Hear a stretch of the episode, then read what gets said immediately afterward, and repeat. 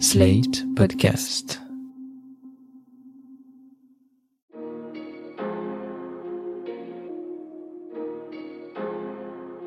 Bonjour et bienvenue dans Le Monde Devant Soi, le podcast d'actualité internationale de Slate.fr. Je suis Christophe Caron et je suis avec Jean-Marie Colombani, directeur de la publication de Slate. Bonjour Jean-Marie. Bonjour Christophe. Et d'Alain Frachon, éditorialiste au Monde et spécialiste des questions internationales, qui nous parle en duplex de Londres. Bonjour Alain. Bonjour Christophe. Après les chars lourds, les avions de combat, qui en livrera à l'Ukraine? Pour l'instant, Américains, Britanniques et Allemands ont dit non. La France, elle, ne ferme pas la porte. Quant à la Pologne, la Slovaquie et les Pays-Bas, ils se disent prêts à envoyer des F-16 à Kiev. Soutenir militairement l'Ukraine est une question de volonté politique, mais aussi parfois de possibilités matérielles. On l'a vu, ce conflit, initié par l'invasion russe, a forcé nombre de pays européens à se repositionner sur les questions de défense. L'illusion de paix dans laquelle nous vivions depuis la fin de la Seconde Guerre mondiale s'est évanouie et les armées dont on réduisait les budgets et les envergures sont redevenues un des enjeux majeurs des orientations politiques des pays occidentaux. En témoigne par exemple cette déclaration d'Emmanuel Macron le 20 janvier dernier sur la base militaire de Mont-de-Marsan dans les Landes. Le président de la République a entre autres annoncé une enveloppe de 400 milliards d'euros pour l'armée française sur la période 2024-2030 ainsi qu'une forte hausse du budget du renseignement militaire. C'est un tiers de plus que la précédente loi de programmation militaire. Cette semaine, nous allons donc nous intéresser aux moyens militaires qui sont ceux des pays européens et occidentaux et aux éventuels besoins qui se présentent. Mais pour commencer, Jean-Marie, j'aimerais que vous nous parliez de cette augmentation du budget de la défense qui a été annoncée par Emmanuel Macron. Elle a été très critiquée parce qu'elle intervient en même temps que le débat sur les retraites. Pourtant, il semble qu'elle soit nécessaire aujourd'hui. Elle est plus que nécessaire. Ce qu'il faut bien voir, c'est que on est entré dans une toute autre période. Jusqu'à présent, on vivait des dividendes de la paix, comme disait Pierre Mauroy, c'est-à-dire des dividendes de la chute du mur. Et depuis la chute du mur et l'effondrement de l'Union soviétique, le monde a fondamentalement changé. Jusque-là, dans cette période qui a suivi l'effondrement de l'Union soviétique, on est entré dans une phase où la paix paraissait bien solidement établie. D'abord, il y avait eu des accords internationaux garantissant les frontières au temps même de l'Union soviétique. Donc il y avait déjà une pacification évidente de ce côté-là. Et ensuite, avec la disparition de l'URSS, on est entré dans un système où la Russie, l'ex-URSS, apparaissait non plus comme un ennemi, mais comme un partenaire. Et c'est sur la base de ce partenariat d'ailleurs que les uns et les autres ont investi, notamment les Français ont investi sur le plan économique en Russie, euh, etc. Et donc il y a eu un, rétrécissement des outils militaires un peu partout en Europe, pas seulement en France. On le verra aussi euh, en Grande-Bretagne, mais aussi euh, d'une certaine façon aux États-Unis, même si les échelles ne sont pas comparables. Et on est euh, entré dans une euh, période maintenant où tout est à reconsidérer, puisque la guerre est revenue, que la Russie redevient un, problème, plus qu'un problème d'ailleurs. Et donc on doit réfléchir sur deux, deux aspects. D'une part, l'armée elle-même, parce que les armées, notamment l'armée française, étaient configurées pour des opérations extérieures. Et là, il faut se reconfigurer à l'intérieur de l'OTAN qui n'est plus euh, encéphalogramme plat, qui n'est plus moribonde, comme avait cru devoir le dire Emmanuel Macron à un moment, à l'intérieur de l'OTAN, et chacun doit reconsidérer ou réévaluer ses forces. De ce point de vue-là, la décision la plus importante n'est pas la décision française d'augmenter significativement son budget de défense, c'est la décision allemande de se doter d'un outil de défense euh, sérieux avec 100 milliards d'euros de consacré à cela. Et ça, ça Il faut change. rappeler que l'Allemagne avait une armée euh, des moyens très limités. Oui, parce euh... que l'Allemagne était pacifiste fondamentalement et l'Allemagne était toujours s'interdisait toute opération extérieure depuis euh, la période évidemment sinistre de, de la guerre. Et donc euh, tout le monde pouvait se réjouir que l'Allemagne se comporte de cette façon. Là, elle tourne cette page et elle se réarme, comme d'ailleurs le lui demandaient les États-Unis et les autres partenaires de, l'OTAN. Ça, c'est un premier point. L'autre point qui doit aussi être reconsidéré, c'est l'état de l'industrie de la défense.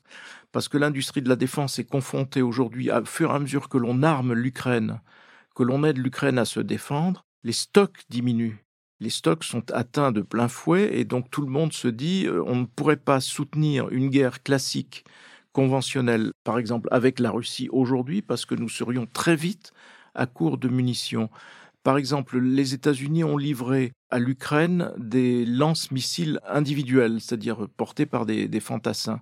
ils ont expédié depuis l'été dernier en Ukraine l'équivalent de sept années de production de ce missile aux États-Unis en temps normal, c'est-à-dire en temps de paix. Et donc, ce que réclament les militaires aujourd'hui, c'est de réinstaller une industrie de la défense en temps de guerre, c'est-à-dire qu'ils soient capables. Alors, pour les États-Unis, ils regardent surtout du côté de Taïwan, et donc ils se préoccupent de savoir s'ils seraient en état de supporter un effort de défense dans une guerre classique avec la Chine. Et leur réponse est non il serait au bout d'une semaine à court de munitions. Et ça, ce sont des conclusions et des leçons que l'on tire de ce qui se passe aujourd'hui en Ukraine, avec euh, un armement donné à l'Ukraine, en effet, mais euh, en même temps une industrie de défense qui n'est pas en mesure pour le moment de suivre et de donner les munitions qu'il faut.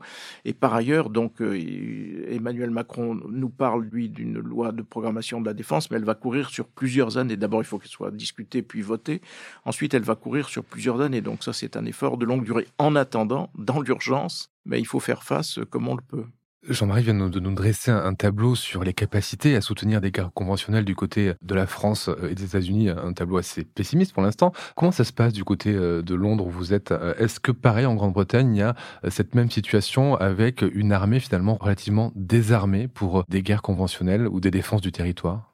Oui, c'est la même situation. C'est très semblable, avec cette particularité, c'est que les Britanniques ont encore plus désarmé que les Français.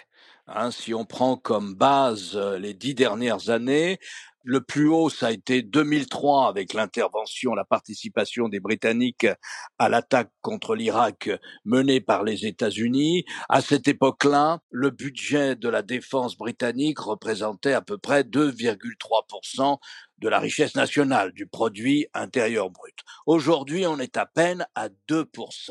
Et pour les raisons que disait Jean Marquis, le désarmement britannique, hein, c'est-à-dire le déclin des armées de la Grande-Bretagne, a été encore plus accentué ici, bizarrement avec une domination de gouvernements conservateurs qui sont en général très attachés à la défense, mais a été encore plus accentué qu'en France. D'où la décision du gouvernement britannique, prise quasiment d'une manière parallèle, c'était encore Boris Johnson, mais d'une façon parallèle avec euh, le président Macron, de sortir de cette situation de déclin des armées et d'avoir, comme en France d'ailleurs, d'ici à 2030, d'ici à l'horizon 2030, des dépenses militaires qui feront à peu près 2,5% du produit intérieur brut de la Grande-Bretagne. Donc situation similaire, désarmement encore plus prononcé qu'en France. Je peux vous donner des chiffres ce sont des armées qui se ressemblent. Hein. La France a des effectifs militaires à peu près tout compris, grosso modo, qui tournent autour de 200 000 hommes, donc 42 000 pour la marine, 40 000 pour l'armée de l'air. Eh bien, côté britannique, c'est exactement la même chose, mais il y a seulement 150 000 hommes, ce qui vous fait une armée de terre qui est entre 75 000 et 80 000 hommes.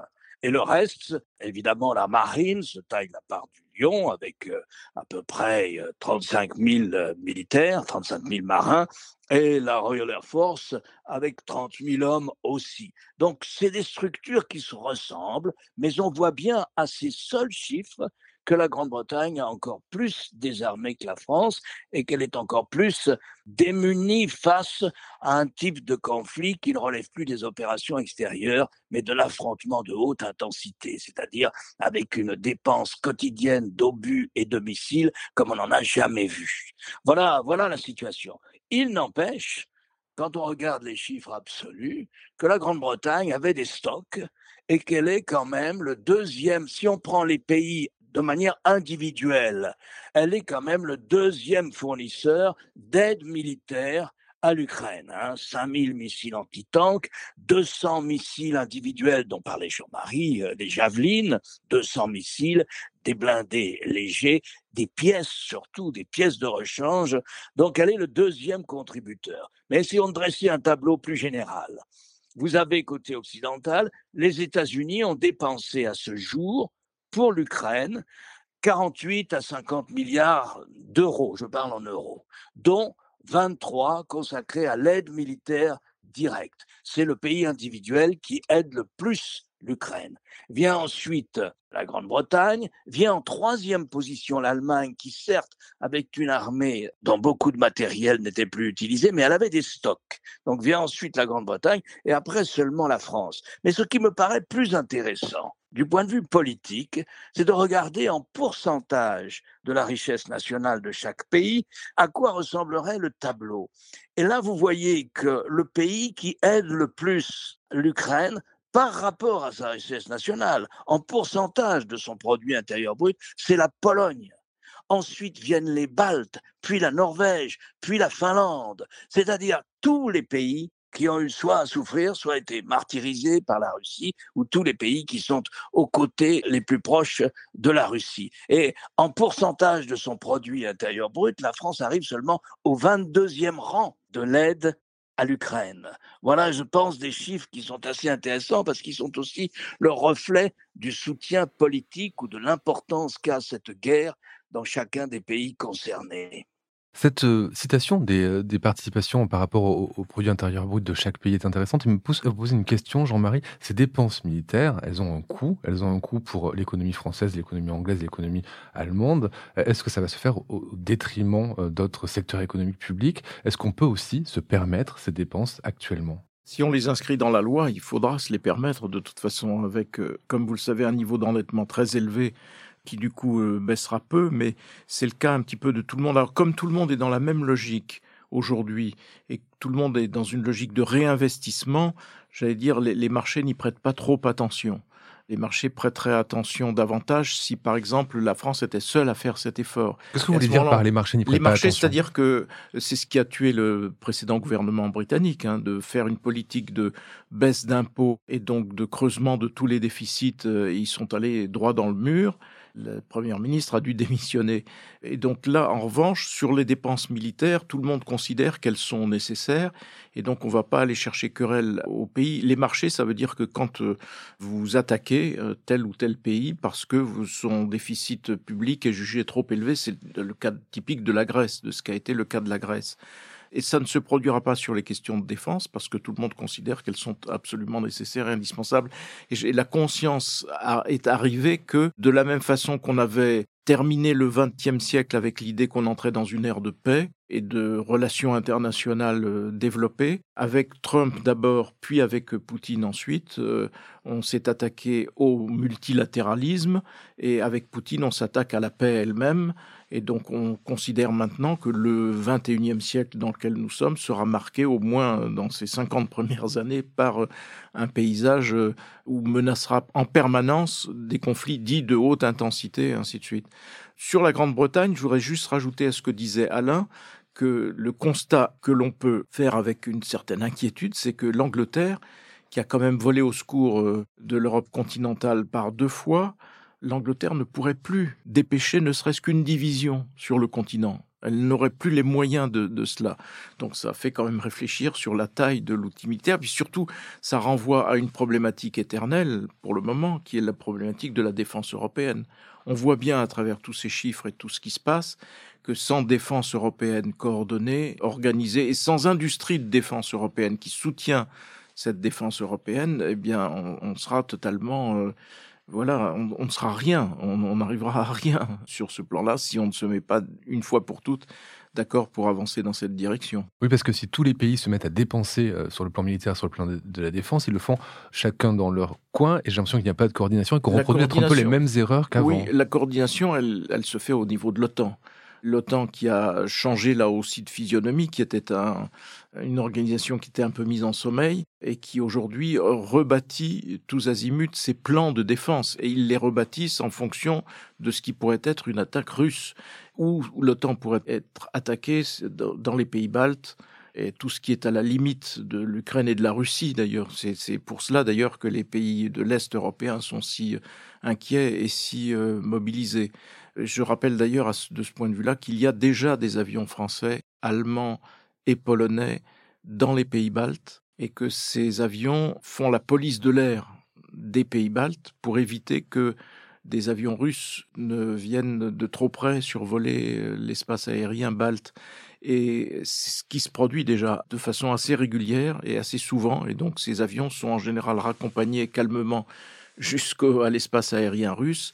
Mais on voit bien qu'il y a des incursions régulières que surveillent des avions, euh, encore une fois, français, allemands et, polonais dans cette partie du monde. Donc il y a toujours, dès maintenant, il y a toujours un risque d'incident parce que les incursions russes existent. Donc euh, il faut aussi avoir cela en tête. Mais pour revenir à la défense européenne, on sait bien hein, que la défense européenne c'est un serpent de mer et qu'on n'est pas dans quelque chose de très intégré encore. Mais pourtant, quand on voit ce réarmement de tous les pays européens, on peut se demander si euh, il y a quand même une communication entre les chefs d'État, entre les différents ministères, parce que est-ce qu'il y a une sorte de rationalisation? Est-ce qu'on essaie d'avancer ensemble ou c'est complètement désordonné sans qu'il y ait aucune communication au niveau, au niveau de l'Union? Il y a des choses qu'on fait en commun. Hein. Par exemple, une partie du char Leclerc, je crois, est fait en commun avec les Allemands. Il y a des programmes communs aussi euh, en matière aéronautique.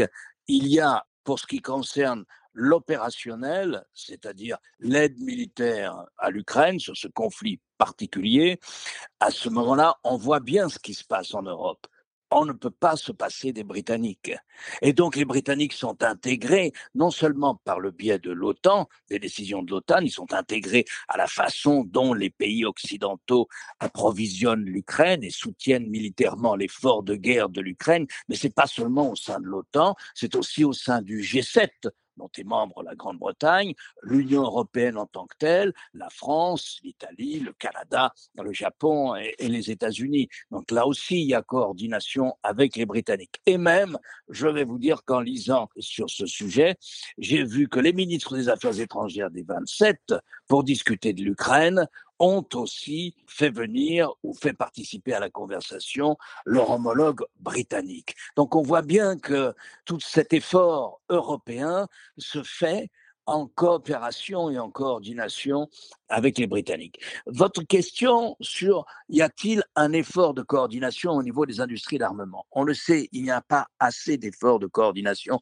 pour plein de raisons politiques. Eh bien, les États-Unis sont mécontents que certains des membres européens de l'OTAN ne consacre pas euh, ce qui est prévu par les statuts, c'est-à-dire 2% de leur richesse nationale à la défense, mais en fait, ces pays-là compensent en achetant du matériel militaire américain systématiquement. Et c'est là où l'Europe de la défense aura du mal à se constituer parce qu'on aura du mal à faire une industrie de la défense parce qu'on est en concurrence avec l'industrie de la défense américaine dans ce cadre-là. Et donc, euh, oui, il y a une coordination sur la question de l'Ukraine, une coordination pour aider l'Ukraine entre les Européens, mais non, il n'y a pas assez de coordination au niveau des industries de la défense. Pour une raison d'ailleurs bien simple et qui complète ce que Jean-Marie disait précédemment, c'est que les dépenses militaires, vous vous interrogiez, Christophe, en disant, mais est-ce qu'on a les moyens de ces dépenses militaires?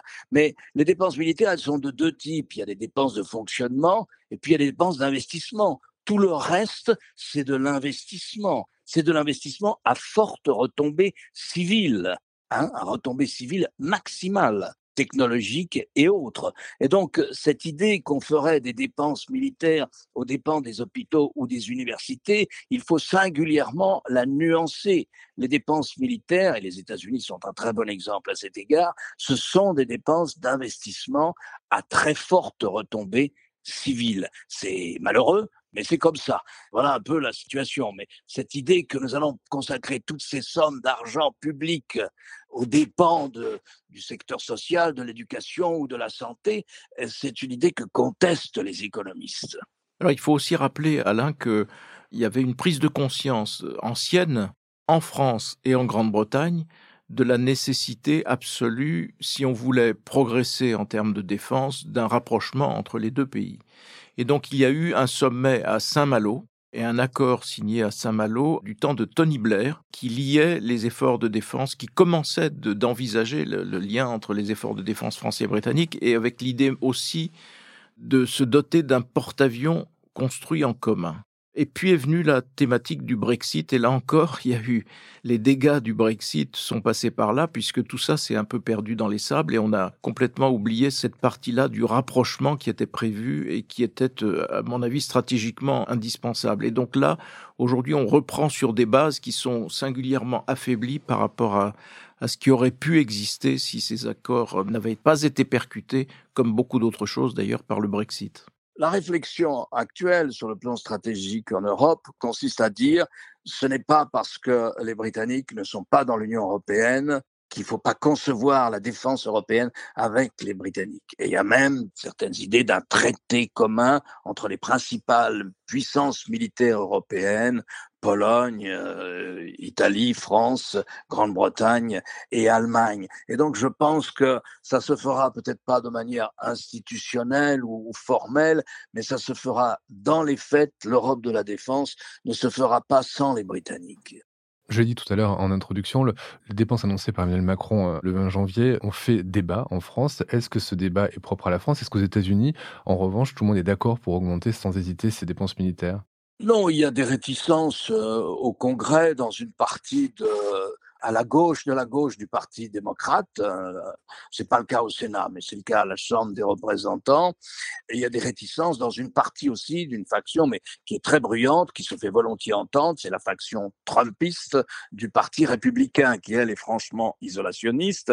Et vous avez des leaders de ce groupe radical du Parti républicain à la Chambre des représentants, dont le slogan est euh, pas un penny de plus pour l'Ukraine. Mais ils sont minoritaires dans leur parti et aux États-Unis, sur le plan de la représentation parlementaire, au Congrès en tout cas, vous avez toujours une solide majorité en faveur de l'effort de guerre sur l'Ukraine. Vous avez des déclarations comme celle qu'a faite il y a deux jours le ministre russe des Affaires étrangères, Lavrov, à la télévision, disant qu'après l'Ukraine, grosso modo, on allait s'occuper de, la, Moldavie, parce que la Moldavie aussi cherche à quitter la zone d'influence russe, eh bien, euh, euh, Lavrov a carrément laissé entendre que la Moldavie, c'est tout petit, c'est 3 millions d'habitants, et il y a une division, de, il y a une base militaire euh, en Transylvanie, il y a une base militaire russe très importante. Donc, en 48 heures, en même pas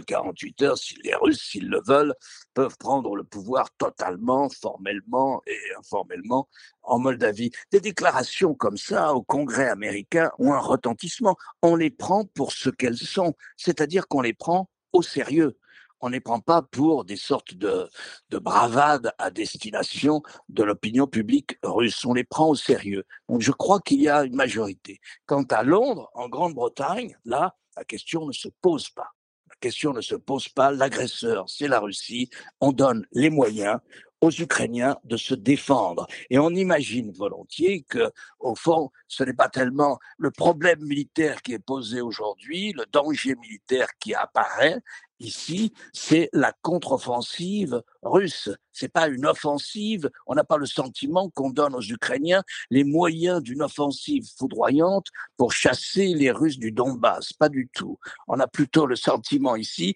qu'il faut donner aux Ukrainiens les moyens de résister à une offensive multiple que préparent les Russes pour les semaines ou les mois à venir. Et qui seront certainement déclenchées avant que les Ukrainiens ne puissent toucher les fameux chars ou les fameuses armes. Parce qu'il y a un temps retard, évidemment, dans les livraisons qui fait que, et en même temps dans l'adaptation de l'aide, il y a toujours ce temps retard que les Russes vont probablement mettre à profit pour euh, leur contre-offensive avant même que les, chars lourds en question ne puissent être opérationnels avec suffisamment d'équipage formé euh, et suffisamment de temps pour les mettre en place, ce qui est évidemment une contrainte euh, très forte. Par ailleurs, je trouve qu'on a, encore assisté à quelque chose qui est quand même assez, à mes yeux en tout cas, assez insupportable, mais qui manifestement marche en Russie, c'est les célébrations par euh, Vladimir Poutine de l'anniversaire de la victoire de l'armée rouge à Stalingrad, qui est en effet un tournant, un grand tournant de la Seconde Guerre mondiale et le début du recul puis de la fin pour euh, l'Allemagne hitlérienne et cette espèce de superposition qu'il fait en permanence, comme si aujourd'hui il était en lieu et place de Staline face à Hitler et que nous serions, enfin les Ukrainiens seraient des Hitler au petit pied et nous euh, les, les élèves de Hitler. Enfin tout ça est assez insupportable. Je suis toujours surpris que l'opinion russe puisse avaler une telle énormité qui était alors euh, avec une mise en scène très très forte, euh, un Poutine qui forçait sur l'émotion, sur le recueillement, et avec la thématique réenclenchée sur le thème, mais la, Russie fait la guerre aux, nazis et aux fascistes qui sont de retour et qui ont attaqué la Russie. C'est quand même tellement loin de, ce qu'est la réalité, on, se pince, on se dit mais personne en Russie, euh, y compris dans l'état-major russe, pour dire mais non, c'est pas vraiment comme ça que les choses se sont passées, c'est parce que nous sommes à la reconquête de notre espace. Comme Hitler parlait de l'espace vital de l'Allemagne, la Russie de Poutine parle de l'espace euh, naturel de protection, euh, de, de, zone d'influence de la Russie. On doit quand même subir cela.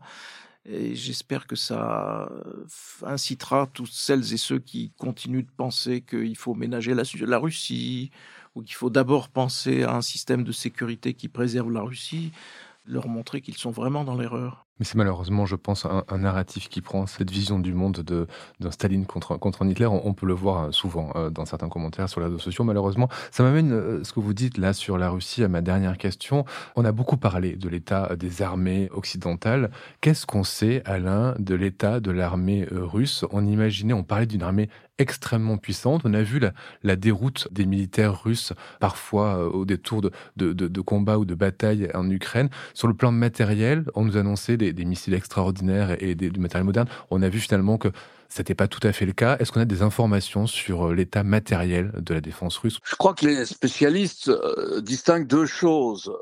Il y a la panoplie de missiles, euh, d'armes intercontinentales, d'armes de destruction euh, massive, relativement massive en tout cas, qui vont au-delà de l'artillerie habituelle dont disposent les Russes. Et cette panoplie, elle est très, très, très, très importante. Et un missile qui arrive aujourd'hui sur, euh, sur un immeuble, il fait tomber l'immeuble et il fait tomber l'immeuble voisin. C'est pas comme des bombardements comme il y a pu y avoir à Beyrouth où là il faut des centaines d'obus pour faire tomber un immeuble. Là, euh, l'oxygène euh, est, expulsé, il n'y a plus d'oxygène sur, sur 300 mètres ou 300 kilomètres alentour, et donc euh, la capacité de destruction de l'arsenal de missiles américain, occidental ou russe, mais côté russe, est très forte. Et ça, il n'y a pas de raison d'en douter. Ils ont cela. Ils ont aussi une très forte capacité aérienne de bombardiers stratégiques qu'ils n'utilisent pas dans ce conflit. Et c'est la même chose côté occidental. Il y a aussi une réserve côté occidental. Donc, si vous voulez, je pense que sur le plan de l'arsenal nucléaire, sur le plan de l'arsenal de missiles qui correspond à une sorte d'artillerie lourde, mais d'artillerie euh, d'aujourd'hui, et même sur le plan de l'artillerie classique, je crois que personne ne doute des capacités de l'armée russe.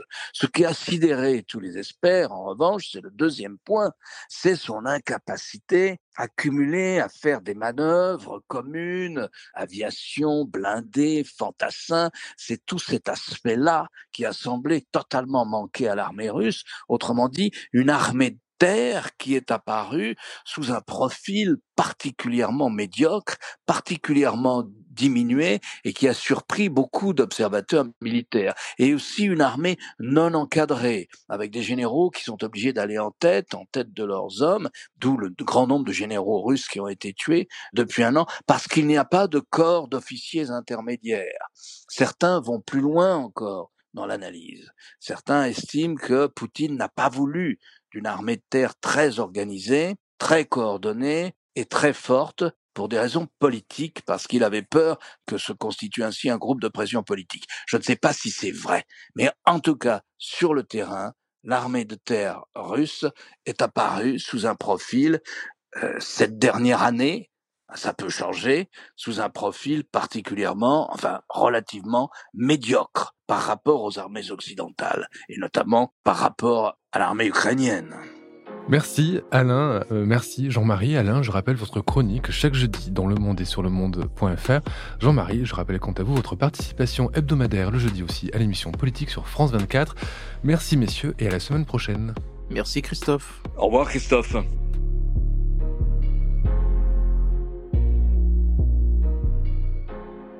Retrouvez le monde devant soi chaque vendredi sur slate.fr, votre plateforme de podcast préférée.